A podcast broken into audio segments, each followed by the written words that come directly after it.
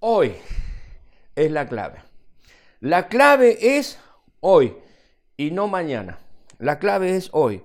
Las decisiones que tomemos hoy van a impactar muy fuertemente en lo que sucederá mañana. La clave, la clave es hoy, no mañana. Le invito a hacer una oración al Señor y de esta manera vamos a luego compartir la palabra del Señor. Cierre sus ojos allí donde se encuentra. Vamos a orar, vamos a bendecir al Señor. Padre, te damos gracias por este momento que podemos compartir juntos. Señor, gracias. Gracias porque, Señor, por este medio podemos trascender las fronteras propias de nuestra localidad y llegar a donde están todos nuestros hermanos y hermanas y aquellos que te buscan con corazón sincero. Padre, les bendigo desde este lugar. Podríamos decir desde Sión os bendecimos. Les decimos, les bendecimos en el nombre de Jesús. Tu bendición llegando a cada hogar, a cada corazón, a cada vida. Tú ves a aquellos que están allí, Señor, desde distintos lugares, mirando esta transmisión. Tú conoces el corazón, tú conoces la vida, tú conoces el pesar, los pesares, las penas, los triunfos, las alegrías, las luchas, Señor. Te pedimos ahora en el nombre de Jesús que tú estés Señor, primando en este momento tu presencia, Señor, tu paz y que podamos disponernos a escuchar tu palabra. Te entregamos, Señor, nuestro corazón y nuestra vida en una manera muy especial en este momento. Abrimos nuestros oídos espirituales para escuchar lo que tú tengas para decirnos. Padre, gracias en el nombre de Jesús. Amén y amén. Gloria al Señor, gloria a Dios. Hoy, hoy es el día. Le invito a abrir su Biblia en Lucas capítulo 19, versículos 1 al 10. Lucas 19, 1 al 10. Este pasaje nos cuenta una historia muy apasionante, muy interesante, que nos revela, que nos revela algunas lecciones importantes sobre un tema, lo importante de tomar sabias decisiones hoy, y no postergarlas para mañana. Le reitero Lucas capítulo 19, versículo 1 al 10. Dice así la sagrada palabra de Dios. Habiendo entrado Jesús en Jericó, iba pasando por la ciudad, y sucedió que un varón llamado Saqueo, que era jefe de los publicanos y rico, procuraba ver quién era Jesús, pero no podía a causa de la multitud, pues era pequeño de estatura. Y corriendo delante, subió a un árbol sicómoro para poder ver a Jesús. Así es que eh, Jesús iba a pasar por ese lugar.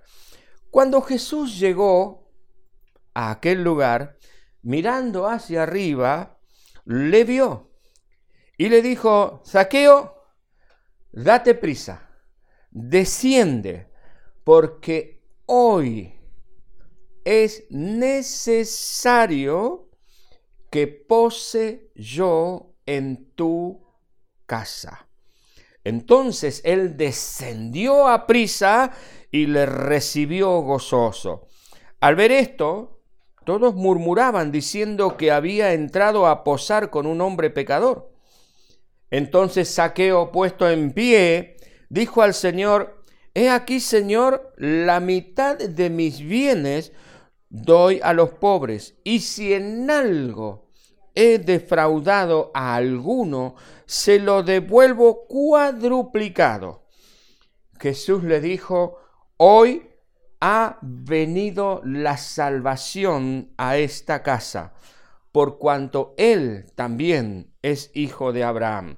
Porque el Hijo del Hombre vino a buscar y a salvar lo que se había perdido. Qué hermoso pasaje de las Escrituras tenemos unas lecciones realmente impresionantes, pero quiero volver a hacer hincapié en el versículo 5 y en la frase, en lo que Jesús le dijo a Saqueo. Cuando Saqueo estaba arriba del árbol, Jesús iba pasando por debajo, mira hacia donde estaba Saqueo. Jesús le dijo, Saqueo, desciende, date prisa, es decir, apúrate, bájate del árbol, baja de donde estás, baja de donde estás, date prisa, apúrate, porque hoy es necesario que pose yo en tu casa. Hoy hoy. Dígale al que está al lado suyo, hoy es necesario. Hoy es necesario. Si usted está solo en su hogar, mándele un mensaje de texto en WhatsApp a algún amigo y dígale, hoy es necesario que Jesús pose en tu casa. Hoy es necesario. Entrando un poquitito en este, en, la, en, el contexto de esto que está sucediendo, de esta historia tan tremenda ocurrida en la ciudad de Jericó, conozcamos un poquitito Jericó. ¿Qué era Jericó? Jericó era una ciudad conocida para muchos estudiosos de la Biblia, inmediatamente la relacionan con la entrada del pueblo de Israel, el pueblo hebreo, a Palestina, en fin, con los muros y demás. Pero esta ciudad en el tiempo del Imperio Romano cobró una importancia muy interesante. Era una ciudad importante, era una ciudad rica, era muy conocida por sus balsameras y palmeras, como también así por sus rosales. Balsameras son unos arbustos, unas plantas que, que producen el bálsamo y eso aparentemente por lo que los estudiosos de, la Biblia y la botánica dicen, es una, una planta que eh, despide un aroma muy interesante, muy lindo. Y dice que desde varios kilómetros a la redonda se podía ya eh, percibir el aroma de estas plantas. Por eso era muy conocida este, Jericó por esto. Y los romanos, los romanos, que era el imperio imperante en esa época, ni lerdos ni perezosos le descubrieron la parte comercial del tema, así es que ellos comercializaban muchísimo los dátiles y el bálsamo de esta ciudad. Así es que por el comercio, el gran movimiento de personas y comercial y demás, era una ciudad importante, era una de las principales ciudades, de uno de los principales centros de recaudación de impuestos en Palestina. Que esto al gobierno romano, por supuesto, le interesaba, porque eran impuestos, eran este, mm, eh, fondos que iban a parar, por supuesto, este, a, a las arcas del gobierno del imperio romano. Era muy importante. Así que tenemos ya una, una, vista de lo que era Jericó. Ahora, ¿quién era Saqueo? Algo nos revela este pasaje sobre este personaje tan simpático por un lado, pero que no sería tan simpático en manera personal, al menos al principio de la historia. Saqueo era un rico infeliz. Era un rico infeliz había elegido una profesión, había elegido una profesión entre comillas, había elegido un trabajo, un desempeño que le haría poseedor de una inmensa fortuna. Y fácilmente podía lograr tener esa fortuna. Pero con fortuna y todo, rico y todo, era un infeliz, solitario, sin amigos y odiado por toda la gente reconocido, pero odiado. Evidentemente, la riqueza de saqueo, por lo que nos dice el contexto de la escritura, es que eh, la riqueza de saqueo no provenía de buenos negocios, no provenía de un trabajo fecundo, sino que provenía de una conducta corrupta, de una conducta inmoral, de una conducta mezquina, de una conducta donde en virtud de su autoridad, se aprovechaba de sus compatriotas, que eran los que aportaban los impuestos en aquel momento. Saqueo, este personaje tan interesante de esta historia, Saqueo, eh, sacaba partido de su posición para robar cobrando de más los impuestos. Era un funcionario corrupto protegido por la ley. así como lo escucha. La ley, los jueces sabían lo que hacía Saqueo, pero lo permitían, porque era la manera en que ellos tenían también de obtener los recursos para Roma. Así que era un funcionario corrupto, era ladrón, le robaba a sus propios congéneres, era protegido por la ley, así que se, se imagina usted cómo la gente lo miraría a él y a todos los que eran recaudadores de impuestos, que les llamaban publicanos. Ahora, su riqueza no podía otorgarle, él había logrado lo que quería. Quería ser rico, quería tener posesiones, quería tener casas, quería tener camellos último modelo en aquella época, pero no podía ser feliz. Algo, algo le estaba faltando a su vida, no tenía una plenitud de vida, necesitaba algo más. Así es que cuando escuchó hablar de Jesús, que él estaba en la ciudad, decidió ir en su busca. Decidió ir a ver si podía verle, por si quizás Jesús tendría algo para él. Por si podría. Él seguramente ya había escuchado que Jesús era mencionado como amigo de pecadores y de publicanos, y seguramente él habrá pensado, bueno, lo que yo estoy buscando lo voy a, a, recibir de este hombre, algo puede ser que tenga para mí. Así es que salió a buscarle y le encontró. Ahora, como resultado de ese encuentro entre Jesús y Saqueo, Saqueo se convirtió en un hombre nuevo, completamente distinto. Encontró lo que tanto buscaba y dio muestras evidentes de ese cambio tremendo. Lo leímos recién en las Escrituras. Cuando Jesús estaba en su casa y Saqueo se pone de pie y le dice, Señor, mira, a partir de este momento, la mitad, la mitad de mis bienes lo doy para que sea repartido entre toda la gente, los que no tienen trabajo, los que están en necesidad, lo doy para esto. Y la otra mitad de mis bienes lo voy a dedicar para resarcir a aquellos que he estafado, a aquellos que he defraudado, cobrándoles de más los impuestos, pero no les voy a resarcir uno por uno, les voy a resarcir cuatro por uno, más de lo que la misma ley exige que yo debía devolverles si esto fuera un delito.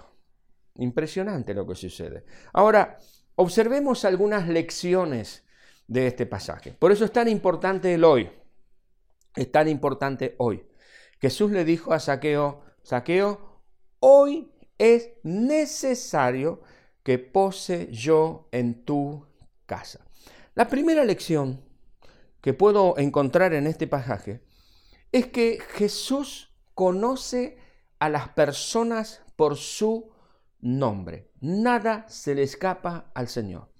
Jesús te conoce a ti, me conoce a mí por mi nombre, sabe la situación por la que estamos atravesando y sabe el lugar en el que estamos.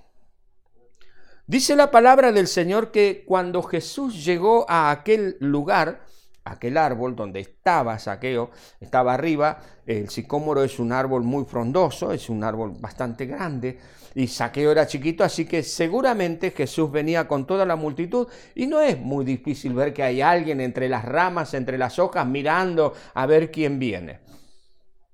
Pero Jesús le conocía.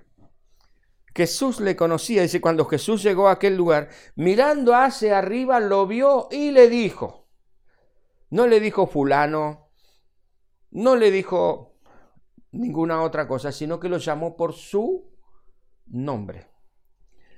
Le dijo, Zaqueo, date prisa, desciende, porque hoy es necesario que pose yo en tu casa.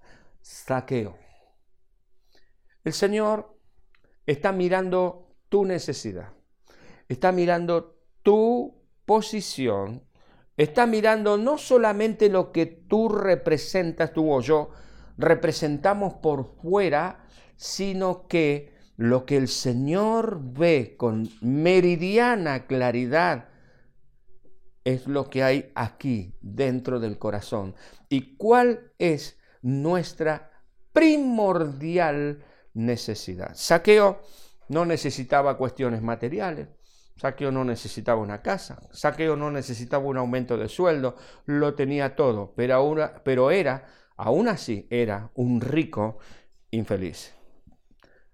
Para Jesús, las personas no somos un número. Él nos conoce a cada uno de nosotros por nuestro propio nombre. Y tú puedes escuchar allí donde tú estás tu nombre, que Jesús te llama y te dice, hoy es necesario que yo pose en tu corazón, que yo vaya y esté contigo, hable a tu corazón, dándote esta posibilidad de nueva vida. Sabe dónde se encuentra, porque Jesús miró. Sabe dónde nos encontramos. Jesús miró hacia, hacia arriba. Él vio a Saqueo. Y Él nos ve a nosotros en la situación por la que estamos atravesando. Él nos ve a nosotros en la situación por donde estamos pasando. ¿Cuál es la miseria de nuestro corazón? ¿Cuál es la miseria de nuestro hogar? ¿Cuál es la miseria de nuestra economía? ¿Cuál es la miseria por la que estamos atravesando? El Señor lo ve. Y Él quiere ayudarnos. Por eso a Saqueo, en una muestra de amor inconmensurable, le dice, Saqueo, sé dónde estás, sé lo que estás pasando. Así es que date prisa, desciende, porque hoy es necesario que yo esté contigo, porque quiero ayudarte. Saqueo estaba en su soledad, en su egoísmo, en su, bueno, en, toda la situación en la que se encontraba. Aún así Jesús quería ayudarle. Lo segundo, porque esto nos lleva a la segunda verdad que encuentro, al segundo eh, eh, ejemplo que encontramos aquí, es que la segunda lección, es que Jesús actúa independientemente de las opiniones de las personas que nos rodean. A Jesús no le interesa lo que los demás piensen de nosotros, ni lo que piensen, ni lo que digan, y ni siquiera me atrevo a decir que ni siquiera a Jesús le interesa lo que hemos hecho hasta este momento. A Jesús lo que le interesa es ayudarnos. Fíjese en el versículo 7 de este capítulo, dice que la gente, dice, todos murmuraban diciendo que había entrado a posar con un hombre pecador. ¿Tenían razón? claro que tenían razón. Saqueo era un pecador, era un ladrón de guante blanco. Saqueo era un deshonesto. Saqueo era un fraudulento. Saqueo le robaba a la gente y todavía encima estaba protegido por la ley. Y todavía encima Jesús va ahí. Entonces con razón la gente dice, miren dónde se metió Jesucristo. ¿Que Jesús no sabía esto? Claro que lo sabía. Claro que lo sabía. Pero Jesús le quiso ayudar. El objetivo de Jesús era ayudarle. Para quienes rodeaban a Saqueo, Saqueo no era merecedor de que el Señor Jesucristo entrara a su casa. No era merecedor de que compartiera su mesa.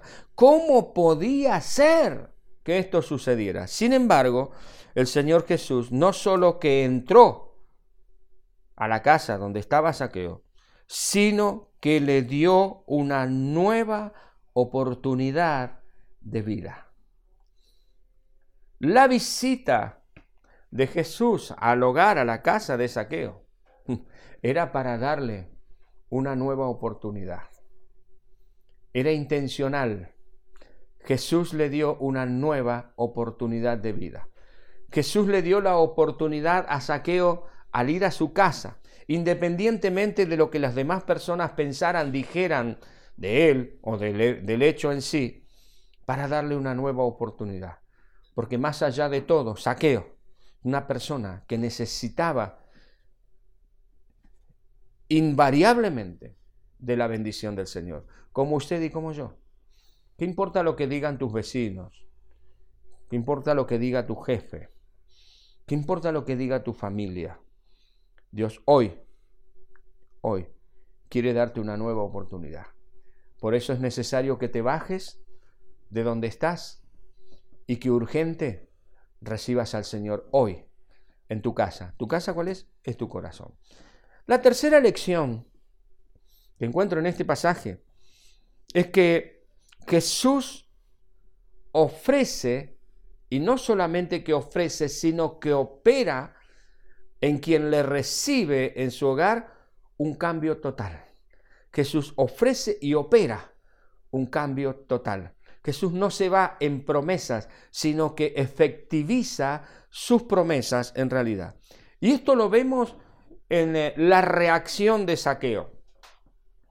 Saqueo entra a su hogar, entra, entra a su hogar, recibe a Jesús en su hogar, preparan la mesa y todo un ceremonial allí. Ahora, en todo este momento Jesús está charlando con Saqueo. No sabemos cuál fue el tenor de la charla con Saqueo y de los comensales que estaban allí sentados a la mesa, pero Jesús estaba enseñando del reino, porque donde iba, dice la palabra del Señor, que Jesús enseñaba, predicaba y sanaba. Así es que la conversación del Señor Jesús no era en detrimento de las políticas actuales, ni quejándose de las cuestiones que estaban sucediendo, sino que la conversación de Jesús era satisfacer la necesidad imperiosa de cada uno de aquellos que estaban junto a él. Así es que les enseñaba. Saqueo escuchaba atentamente, porque un rabí un rabino de, de, jerarquía, de renombre, como era Jesús en ese tiempo, se había dignado a entrar a su hogar. Lo había honrado entrando a su hogar. Él era una persona, saqueo, una persona despreciable. Nadie quería estar con él. Sin embargo, Jesús, alguien famoso, dijo, vamos, yo quiero estar contigo. Quiero estar contigo. Se sentó a la mesa con saqueo y compartió con él. Y Saqueo escuchaba atentamente las enseñanzas de Jesús. Estas enseñanzas de Jesús produjeron en él una convicción y un cambio radical, completo, total. Fijémonos lo que dice la Escritura. Versículos 8 y 9 del capítulo 19. Entonces Saqueo, puesto en pie, dijo, Señor, estaban sentados a la mesa, Estaban allí todos recostados como era la costumbre. Él se puso en pie. Y este ponerse en pie es identificarse. Este ponerse en pie es ponerse en evidencia. Este ponerse en pie es decir que todos me vean y que todos sepan el cambio que Jesús hizo en mi vida. Yo me comprometo hoy a hacer esto. Un cambio total que no, no podía provenir de, un saqueo que estaba arriba del árbol o de cuatro o cinco horas antes. Algo había sucedido en su corazón. Algo estaba allí obrando en su corazón. Las palabras de Jesús, la presencia de Jesús habían cambiado esta vida. Y por supuesto, al cambiar su corazón, también cambiaron sus valores. Fíjese porque Saqueo dice, he aquí Señor, el mezquino antisocial, corrupto, que todo lo quería para él. Fíjese lo que dice. He aquí, Señor, la mitad. Dice la Biblia, el relato que nosotros leímos, que Saqueo era muy rico. Así que, y él dice, la mitad de mis bienes lo doy a los pobres. ¡Wow! ¿Qué está pasando acá? ¿Se imagina la gente que lo estaba escuchando allí? ¿Qué le pasó a Saqueo? Es que Saqueo había descubierto la perla de gran precio y estaba entregando todo lo que tenía para recibir esa perla de gran precio.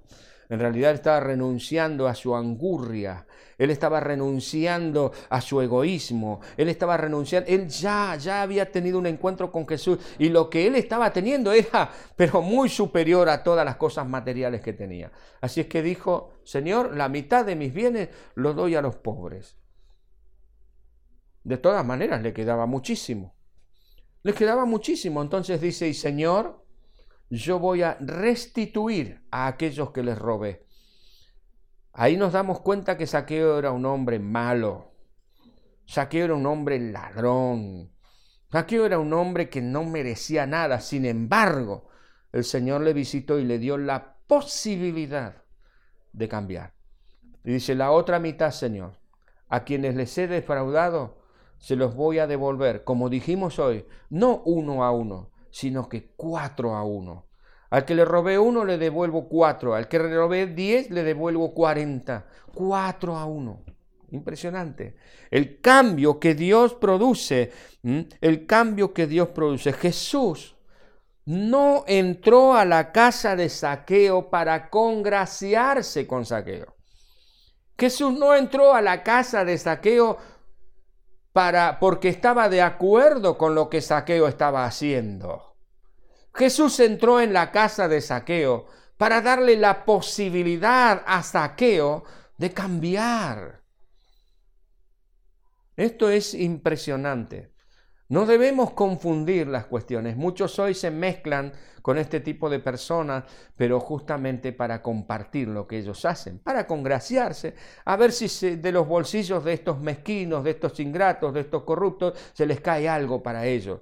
No, Jesús no. Jesús entró allí porque sabía cuál era la necesidad de saqueo y para darle la oportunidad de cambio, la oportunidad de cambio Saqueo necesitaba que su vida fuese transformada y Jesús llegó allí, se sentó al lado de Saqueo. Para esto, la transformación en la vida de Saqueo fue tal que su mezquindad se transformó en dadivosidad. Entregó la mitad de sus bienes, como recién lo dijimos. Su corrupción, su deshonestidad, fue cambiada en decencia, en honestidad, en integridad. ¿Se imaginan? ¿Se imaginan lo que sería nuestra sociedad si tantos que seguramente le vienen a su mente ahora, que se han hecho de lo que no era suyo por ejercer ciertas funciones, conocieran hoy a Dios y devolvieran todo lo que han entregado cuadruplicado, lo que han robado cuadruplicado? Sería impresionante. Pero bueno, dejémoslo esto allí. Lo que pasa es que esto sucedió con Saqueo, porque él, él tomó la sabia decisión. Hoy es necesario que pose yo en tu casa. La clave de este gran cambio es hoy. Hemos visto lo que Jesús hizo en Saqueo. La necesidad de este hombre tan, tan eh, infeliz, tan desgraciado con tantos bienes, pero con un corazón destruido. ¿Será por eso que el dicho dice que no todo lo que brilla es oro? ¿Mm? ¿Será por eso? Porque ¿cuántos envidiarían a Saqueo? ¿Cuántos le envidiarían? Dice, oh, si yo tuviese la oportunidad de ocupar el lugar de este, qué feliz que sería. Y Saqueo seguramente para sus adentros diría, oh, todo lo contrario. Ahora, la clave en el cambio de Saqueo fue en el hoy. Hoy. Él escuchó a Jesús. Él escuchó al Señor cuando le dijo, es necesario que hoy pose yo en tu casa. Date prisa. Hoy. Hoy es el tiempo. Hoy es el tiempo. No es mañana, no es pasado. Hoy. Quizás ayer tampoco fue. Es hoy. Por eso que esta palabra está llegando a tu corazón hoy. Porque hoy es necesario tomar decisiones en pos de ser fieles a Dios, de seguir al Señor. Hoy es necesario tomar las decisiones para que haya un cambio en nuestra vida. Saqueo no podía dejar pasar por alto esta gran oportunidad que le estaba brindando el Señor Jesús, que conocía su propio nombre, Saqueo que conocía su necesidad, su soledad, su, su indefensión, por más que por fuese el gran saqueo. Era un enano despreciable, despreciado, rico, infeliz. Hoy, Jesús le dijo, hoy saqueo, hoy puede cambiar tu presente y tu futuro. Hoy, hoy puede cambiar tu vida. Hoy puede cambiar. Tenés la oportunidad. Estoy aquí y quiero ayudarte. Cosa que gracias a Dios Saqueo aprovechó. Y la gran pregunta es, ¿la vamos a aprovechar nosotros? Porque el Señor nos está mirando hacia el árbol donde nosotros estamos allí mirando. Jesús está observando y nos está diciendo, yo te conozco, yo te conozco. Sé que estás subido en el árbol de tu orgullo, de tu arrogancia. Sé que estás subido en el árbol de tu soledad. Sé que estás subido al árbol de tu amargura, de tu frustración. Y desde allí estás mirando para ver si hay alguna posibilidad de cambio de vida. Así que a ti te digo, hoy es necesario que pose yo en tu casa. Porque así como hice con Saqueo, quiero hacer contigo. Un cambio total de vida, un cambio radical. Esa infelicidad, transformarla en felicidad. Esa inseguridad, transformarla en seguridad. Esa indefensión, transformarla, aleluya, en esa fortaleza maravillosa que proviene del Señor. Esa pobreza personal y aún material, quiero transformarla en riqueza para la gloria de Dios. Es lo que Dios tiene para ti, es lo que Dios tiene para mí. La clave es entonces hoy. Tomemos esa decisión. Hoy es necesario que hoy nos volvamos a Dios. Es necesario que hoy nos aferremos al día de nuestro perdón, de nuestra liberación y de la oportunidad de enmendar nuestros errores pasados, porque hay oportunidad. Que nadie venga y te diga ya no hay posibilidades, ya se perdió todo, ya no se puede resarcir lo que pasó. No, Señor, hay oportunidad. Para saqueo hubo una oportunidad, para ti y para mí hay una oportunidad. El tema es hoy. El tema es hoy. Debemos decidirnos hoy a acudir a aquel que tanto nos ama y que entregó su vida en la cruz del Calvario por cada uno de nosotros. No dejes para después lo que puedas hacer ahora. Después puede ser demasiado tarde. No lo dejes para después. No digas, mañana voy a hacer esa llamada. Hacela hoy. Dios te habló, hacelo ahora. No lo dejes para mañana. Mañana puede ser que esa persona no esté. Lo estamos viviendo en estos últimos tiempos. Personas con las que hablamos anoche, hoy nos informan que partieron a la eternidad. Así es que no dejes para mañana. O la otra persona o tú pueden desaparecer. Y ya va a ser tarde. Hoy es el tiempo. Hoy es el tiempo. Hoy es el tiempo. Hoy es el tiempo de venir a Jesús. Hoy es el tiempo de pedir perdón a las personas que ofendiste. Hoy es el tiempo de perdonar a las personas que te perdonaron. Hoy es el día, no mañana, hoy, hoy.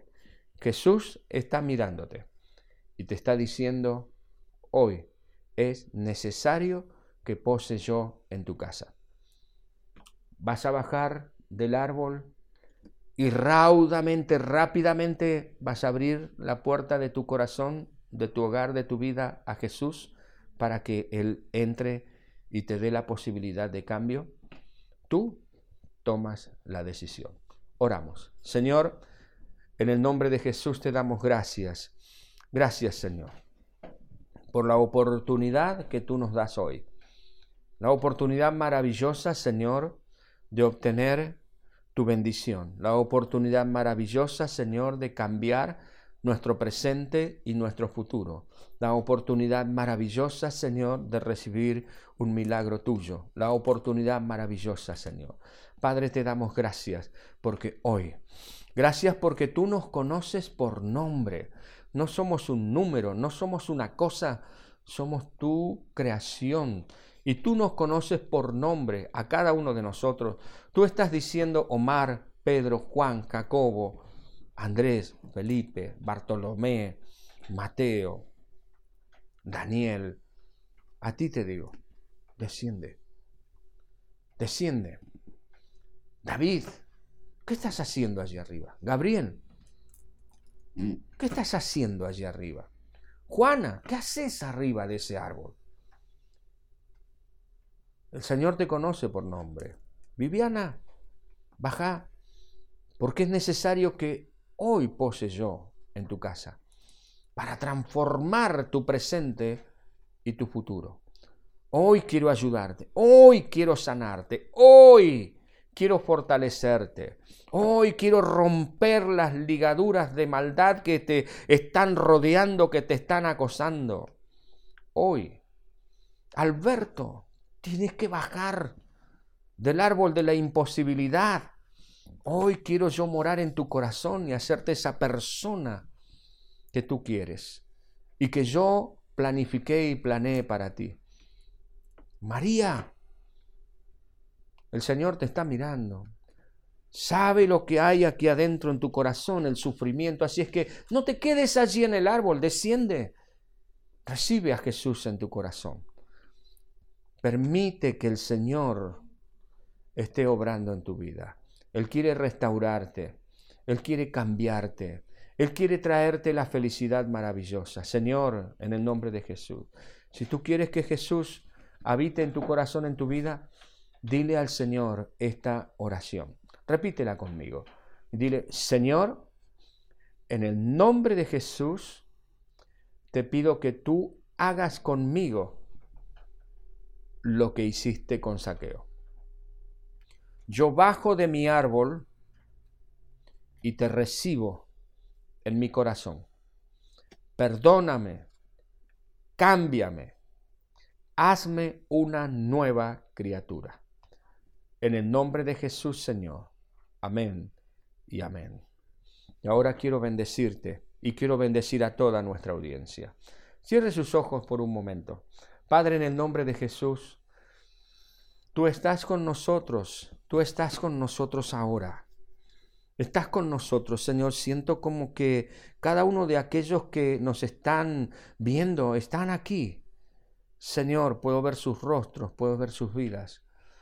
Señor, en el nombre de Jesús de Nazaret, Señor, tú ves más allá del rostro, tú ves más allá de la apariencia y tú estás viendo lo que hay en sus corazones. A mi derecha, a mi izquierda, allí atrás, Señor. Aquellos que aún están como escondiéndose. Padre, tú los estás viendo porque estás viendo la vergüenza por la que están atravesando, por la que están pasando. Señor, pido tu bendición sobre ellos.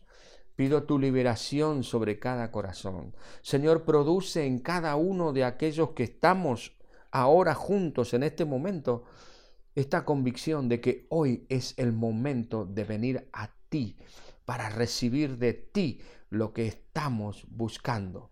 Saqueo se decidió y recibió la novedad de vida que estaba buscando. Señor, nosotros hemos de decidirnos. Por eso, Padre, Padre, en el nombre de Jesús, mira a aquellos que están padeciendo por enfermedad, mira a aquellos que tienen falta de paz, mira a aquellos que están padeciendo por alguna situación económica, mira a aquellos que están enfrentando situaciones difíciles en su hogar, en el nombre de Jesús de Nazaret. Ahora, tu bendición sobre ellos, tu bendición, tu fortaleza sobre ellos. Padre, y juntos ahora te pedimos por todos aquellos que nos están cuidando, médicos, enfermeros, fuerzas de seguridad gubernamentales. Señor, sobre los médicos, sobre los enfermeros, sobre los terapistas, te pedimos, Señor, una bendición especial.